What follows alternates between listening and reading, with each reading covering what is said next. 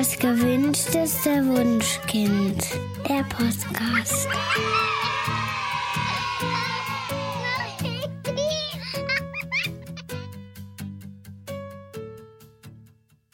Hallo und herzlich willkommen zu Das gewünschteste Wunschkind, der Podcast mit Daniel Graf und Katja Seide.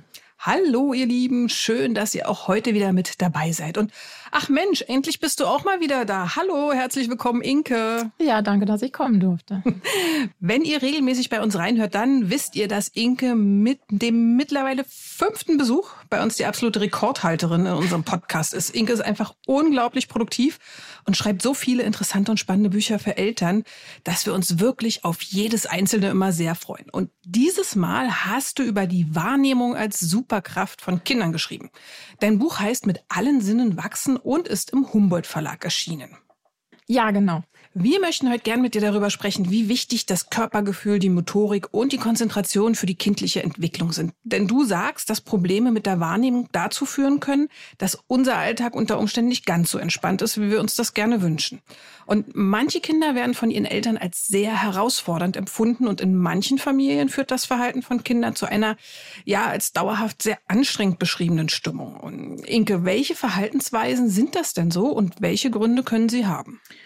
Also ähm, da gibt es ganz viele. Ähm, zum Beispiel hat man manchmal Kinder, die immer alles anfassen müssen und immer tendenziell zu fest zupacken. Mhm. Ähm, das kann daran liegen, dass sie ähm, eine Unterempfindlichkeit haben beim Thema Körperspannung und Kraft.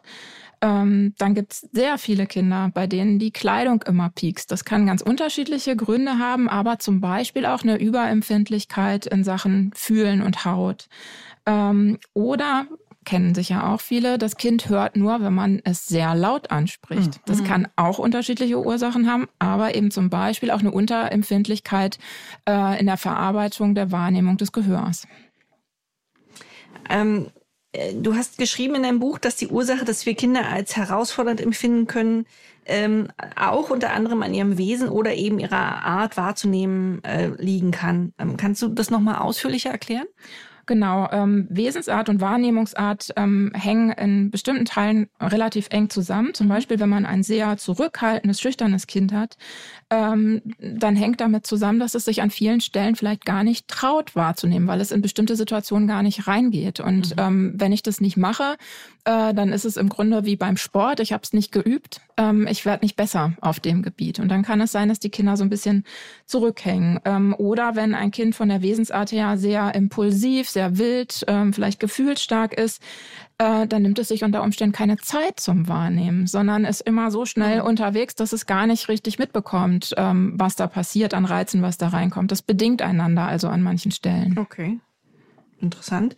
Ähm, lass uns mal, damit, damit wir das geklärt haben, lass uns mal anfangen, den Begriff Wahrnehmung irgendwie ein bisschen greifbarer zu machen. Also den meisten fallen dazu wahrscheinlich als erstes die fünf Sinne ein, also riechen, schmecken, hören, sehen und fühlen. Ähm, aber äh, es gibt ja auch die Wahrnehmung nach innen, die einige gar nicht kennen. Ähm, genau, da gibt es auch noch verschiedene Sinne, zum Beispiel den Gleichgewichtssinn mhm. ähm, oder einen Sinn für die Körperspannung. Das, was ich eben beschrieben habe, wie kräftig ähm, fasse ich irgendwas an, wie bewege ich mich. Ähm, und nach innen eben auch die Organtätigkeit, also wie ist meine Atmung, wie ist mein Sättigungsgefühl, ähm, wie müde bin ich oder wie ähm, viel Entspannung brauche ich. Ich habe das mit dem Satz gefasst, ich kenne mich gut und weiß, was ich brauche. Dann geht die Wahrnehmung nach außen und nach innen, ähm, funktioniert dann ganz gut, wenn man das beides so trainieren konnte. Mhm, okay. Wie funktioniert denn Wahrnehmung so normalerweise, wenn ich jetzt nicht besonders überempfindlich oder unterempfindlich bin? Genau, ich habe es versucht in dem Buch, äh, das war auch wirklich so die Monsteraufgabe, das für Eltern greifbar zu machen, ja. weil das ja so ein sehr theoretisch schwieriges Thema ist. Ähm, und freue mich jetzt immer, wenn Fachkräfte zu mir sagen, endlich verstehe ich das auch, weil mhm. ich es wirklich runtergebrochen habe. Im Grunde ist es, es gibt Reize in der Umwelt oder in mir, ähm, die nehme ich auf und die werden in mir drin verteilt. Also ähm, in meinem Gehirn müssen die verarbeitet werden.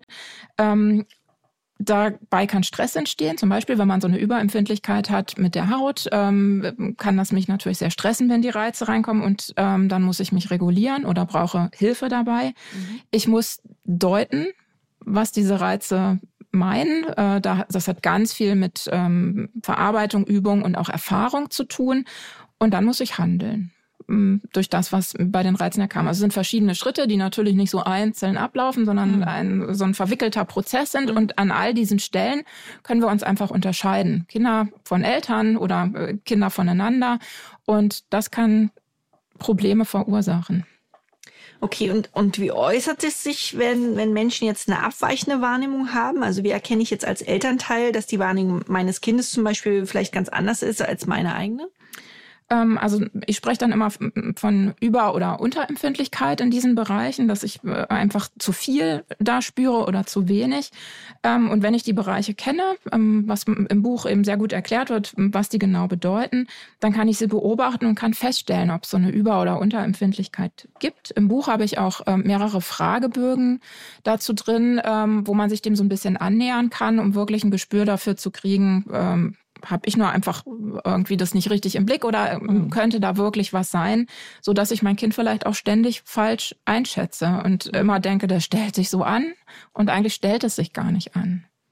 Ähm, und so ein bisschen hängt ja auch da dran, wenn ich mich nicht gut wahrnehmen kann, dann kann ich dich auch nicht gut wahrnehmen. Dann ähm, äh, kann es da eben zu zahlreichen Konflikten kommen ähm, aus dieser Entwicklung heraus. Wenn ich das also merke, dass wir immer wieder Konflikte haben, ist es ein Feld, das ich äh, beachten sollte. Ist natürlich nicht immer die Ursache. Es gibt auch andere Ursachen wie äh, belastende Erfahrungen, die Kinder gerade haben und dass sie deshalb auffällig sind. Aber es kann auch immer die Wahrnehmung sein.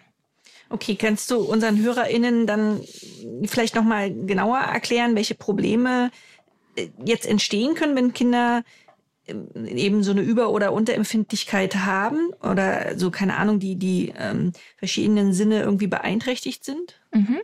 Also nehmen wir mal zum Beispiel ähm, das Sehen. Wenn ich da eine Unterempfindlichkeit habe, dann kann ich unter Umständen Details nicht richtig erkennen. Also ganz plastisches Beispiel, ich habe eine gemusterte Tapete und da sitzt der Hase davor, den ich suchen soll und ich kann ihn vielleicht einfach nicht sehen. Und mhm, natürlich kann man sich im Alltag vorstellen, da wird es vielleicht immer wieder Situationen geben, wo ich denke, äh, der will doch noch nicht oder so. Mhm. Und dabei kann das Kind vielleicht nicht. Mhm. Und ähm, ist, das ist eben eine Unterempfindlichkeit. Und wenn es überempfindlich wäre, dann wäre vielleicht jedes Licht zu grell, was so da ist. Und das Kind kann das aber unter Umständen gar nicht selber so spüren und formulieren, sondern wird einfach grantig, wenn das Licht so ist. Mhm.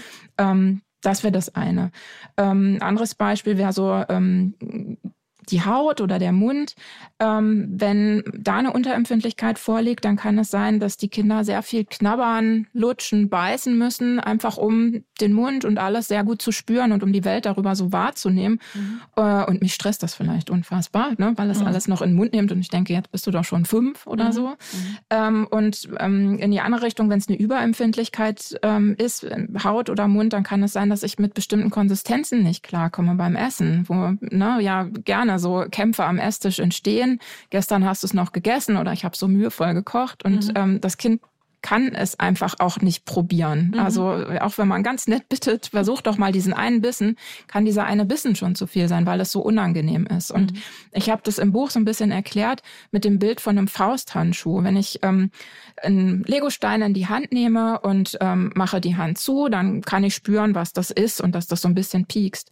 Und bei unterempfindlichen Kindern könnte man sich vorstellen, die haben einen dicken Fausthandschuh an und haben diesen Legostein da drin und merken einfach gar nicht, was das genau ist, sondern nur, dass da irgendwie was ist. Mhm. Und bei einer Überempfindlichkeit ne, wird es ins andere Extrem gehen. Aber so kann man sich das vorstellen, dass wir einfach in den verschiedenen Sinnesbereichen das sehr unterschiedlich wahrnehmen. Genau, und deswegen sagst du ja auch, dass es ganz, ganz wichtig ist, dass wir auch immer unsere eigene Bewertung der Situation nochmal überprüfen. Denn ganz häufig ist es ja so, dass wir unserem Kind ähm, ja ganz unwillkürlich Motive unterstellen, die es unter Umständen überhaupt gar nicht hat. Ähm, wie schaffe ich es denn, mich von diesem Verhaltensmuster zu lösen? Genau, ich hatte ja schon so ein paar Beispiele gesagt, wo ja. das so typisch ist. Und ähm, ich finde, mit Hilfe des Buches kann man sich das sehr bewusst machen, was da so dahinter stecken kann. Und zwar ähm, kann man ähm, erstmal das Kind besser kennenlernen, wie es in seiner Wahrnehmung so aufgestellt ist, aber auch sich selber. Also man kann die Fragebögen auch gut für sich selber ausfüllen. Oder ich hatte auch Eltern, die gesagt haben, ich habe es mal äh, für meinen Partner oder meine Partnerin oder meine beste Freundin gemacht, um so zu gucken, ähm, warum haben wir vielleicht immer mal wieder Momente, wo wir so aneinander geraten. Und ähm, dann wäre es natürlich wichtig, äh, so Situationen, wo man immer wieder vielleicht am Esstisch zum Beispiel aneinander gerät, umzudeuten. Da arbeite ich in der Beratung immer gern mit Mindmaps, dass die Eltern ähm, aufschreiben äh, in der Mitte, wie die Situation war und dann drumherum, wie habe ich reagiert, was waren da alles für Gedanken, vielleicht auch eben diese Vorurteile, wie hat mein Kind reagiert und dann mit Post-its so drüber zu kleben, was könnte denn eigentlich dahinter gesteckt haben, mhm. damit man nochmal ganz anders auf die Situation gucken kann ähm, und sich sowas mitnehmen kann aus dieser Arbeit in die weiteren Momente. In deinem Buch gibt es ja auch einen sehr umfangreichen Fragebogen. Eltern hilft, sich mal in Ruhe ein Gesamtbild über ihr Kind zu machen. Erklär mal, inwieweit du das als hilfreich im Umgang mit Kindern empfindest? Also diese Fragebögen sollen so ein bisschen dazu anregen, genauer hinzugucken und das Kind eben besser zu verstehen. Wenn ich mhm. sehe, da ist wirklich dieser Punkt und das könnte an dieser Überempfindlichkeit zum Beispiel liegen, ähm, dann kann ich es eben milder sehen und kann anders, auch beziehungsstärker auf mein Kind zugehen, wenn mhm. ich weiß, woran es liegt. Mhm. Ähm, ich kann auch besser helfen und Interaktion verbessern, weil ich einfach gezielter da rangehen kann. Genauso, wenn ich wüsste, ne, es, es liegt an irgendwas ganz anderem, kann ich einfach gezielter damit umgehen und uns beiden helfen. Genau, wenn ich jetzt als Elternteil feststelle, dass mein Kind in einigen Bereichen, äh, naja, ich nenne es ja mal nicht so ganz den Erwartungen der Gesellschaft entspricht, dann ist es ja durchaus sinnvoll, mal zu schauen, ähm, wie ich unterstützen kann. Du sagst jetzt, das fand ich sehr prägnant, biete deinem Kind so viel Hilfe wie nötig, aber so wenig wie möglich. Äh, wie finde ich denn jetzt das richtige Maß? genau, also das ist ja ähm, wie bei allem, was ich da immer so rate. Es gibt da nicht die eine Schnur und auf der muss man balancieren, sondern eine, eine, gewissen, ähm, eine gewisse Spannbreite. Ähm, wichtig finde ich, ähm, dass man das nur spielerisch in den Alltag einfließen lässt. Dafür habe ich ganz viele Ideen äh, im Buch drin, äh, wo man gar nicht viel kaufen muss. Man muss sich nicht viel Zeit äh, nehmen, sondern es ist einfach, wenn man sowieso zusammen am Esstisch sitzt, im Kinderzimmer hockt oder ähm, einen Weg zu Fuß geht und eine Treppe da hat, kann man ganz viel machen.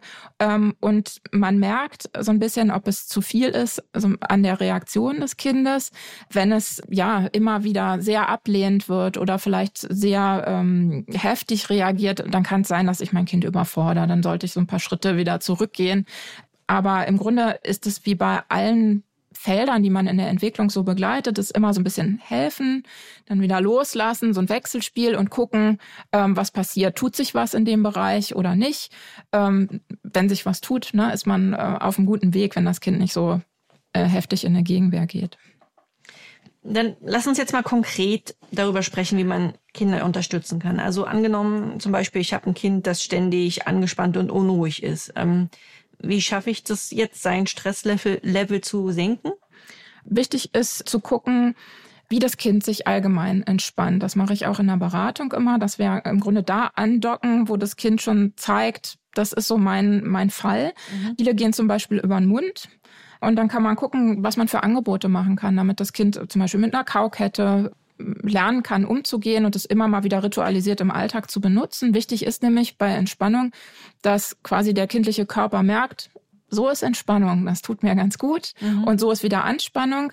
Und dann ähm, wird es nach und nach leichter, dass die Kinder sich das selber suchen. Man will ja dann irgendwann vielleicht einen Jugendlichen haben, wo, wo man denkt, ja, der ähm, merkt das, dass er jetzt in so einer Anspannung ist und weiß automatisch, muss man jetzt mal meine Schuhe anziehen und raus und ein bisschen rennen oder so. Da soll es ja hingehen. Mhm. Und dafür muss man das so ritualisiert so ein bisschen in den Alltag einbauen, damit die Kinder das kennen. Deswegen ist es oft hilfreich, so ein Setting oder ein Ritual zu schaffen zu gleichen Zeiten oder ne, immer, wenn wir sowieso da unterwegs sind oder wenn wir hier diese Pause machen.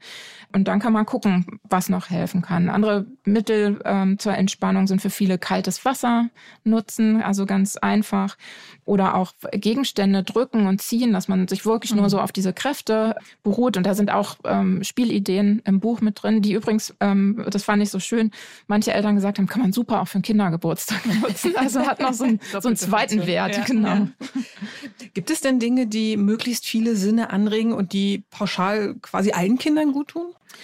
Ähm, also ich glaube, es ist nichts äh, dabei, was irgendwem schadet. Das muss man erst mal sagen. Ne? Das sind alles Spielideen und, und ja nichts äh, wirklich konkret äh, medizinische Interventionen oder so. Mhm. Ähm, aber ganz wichtig sind ähm, eigentlich so alltägliche Aufgaben wie in der Küche, wenn man so miteinander hantiert oder wenn man ähm, einfach unterwegs ist und die Treppe vielleicht mal andersrum hochgeht, als man das sonst macht oder auf den Po rutscht oder ähm, irgendwie so sich bewegt oder so. Also wirklich wieder Dinge, die, die man sowieso machen muss, einfach ein bisschen anders zu machen, ein bisschen bewusster zu machen oder ein bisschen mehr auszuhalten, dass die Kinder auch vielleicht ein bisschen mehr Dreck machen dabei, dass es ein bisschen mhm. länger dauert. Das gehört natürlich auch so ein bisschen dazu. Ähm, schön finde ich auch die Idee, also ich habe die entwickelt mit zwei Ergotherapeutinnen zusammen. Da ist viel aus deren Arbeit einfach ähm, eingeflossen. Spiegelbild zu spielen. Also ähm, ich mache irgendwas, mein Kind macht es nach und andersrum. Das ist eine ganz schöne Sache. Oder zum Beispiel auch die Richtung beim Spielen zu ändern. Man spielt ja viel nach vorne, aber dann einfach mal sich zum Beispiel aufs Sofa zu legen und nach unten zu spielen, ist mal was ganz anderes, was man machen kann. Also wirklich simple Dinge eigentlich. Mhm. Äh, nun gibt's ja ab und zu Kinder, die sich eher ungern bewegen.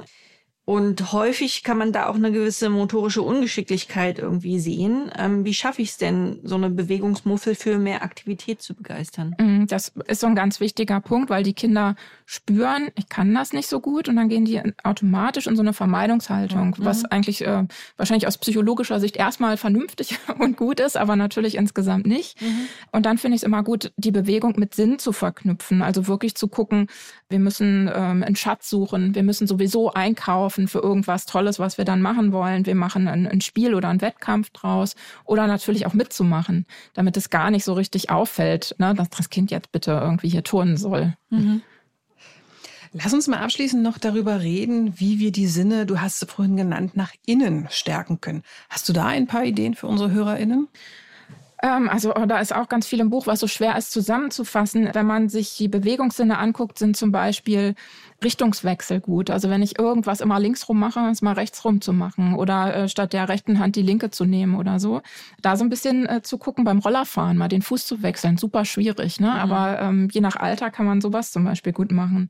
Oder ja, wenn es wirklich so auf die Organtätigkeit auch geht, richtig sich darauf zu konzentrieren, mein Körper sagt mir was. Und mal genauer beobachten, was, wo, wie, was machen die Augen, wenn ich müde werde, wenn ich wach bin, was macht der Magen, wenn ich Hunger habe, wie, wie kaue ich eigentlich beim Essen, wo kaue ich im Mund.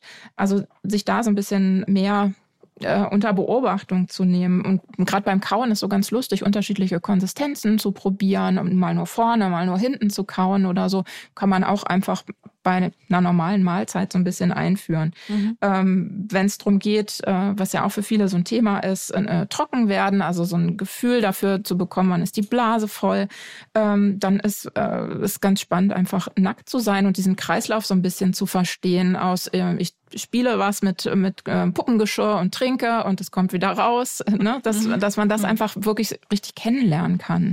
Mhm. Okay. Ja, und wenn ihr noch mehr Tipps haben wollt für äh, ja, Aktivitäten, die die Sinne eurer Kinder schärfen, dann schaut unbedingt in Inkes Buch mit allen Sinnen wachsen. Und wenn ihr jetzt noch Lust habt, mehr von Inke zu hören, dann schaut doch auch einfach mal in unser Podcast-Archiv. Ich habe es schon angesprochen, Inke war schon ganz häufig in spannenden Folgen zu Gast. Also zum Beispiel in Folge 64 haben wir über schüchterne Kinder gesprochen, aber auch über wilde Kinder gab es in Folge 92 unglaublich viel zu sagen. Wenn ihr pubertierende Kinder im Haus habt, dann könnte Folge 47 für euch spannend sein. Ja, und wenn ihr mehr über den richtigen Weg zwischen Schimpfen und falschem Verwöhnen wissen wollt, dann hört doch mal in Folge 82 nicht zu streng, nicht zu eng. Das ist ganz bestimmt interessant. Ja, Inke, es war schön, dass du heute bei uns zu Gast warst. Ich freue mich schon auf das nächste Mal, denn im Moment lese ich ja das Buch wie Erwachsenen Trennungskinder, das du mit Julia Teck zusammen äh, im Belz Verlag geschrieben hast. Und ich glaube, darüber sollten wir auch unbedingt nochmal eine Folge machen. Also komm gerne gemeinsam mit Julia bald zu uns und dann sprechen wir darüber, wie wir prägende Kindheitserfahrungen verstehen und verarbeiten können. Für heute sagen wir erstmal vielen Dank, dass du da warst. Sehr gerne. Und bis zum nächsten Mal. Und an euch da draußen vielen Dank, dass ihr wieder zugehört habt. Wir freuen uns, wenn ihr auch in zwei Wochen wieder mit dabei seid. Bis dahin macht's gut und tschüss. Tschüss.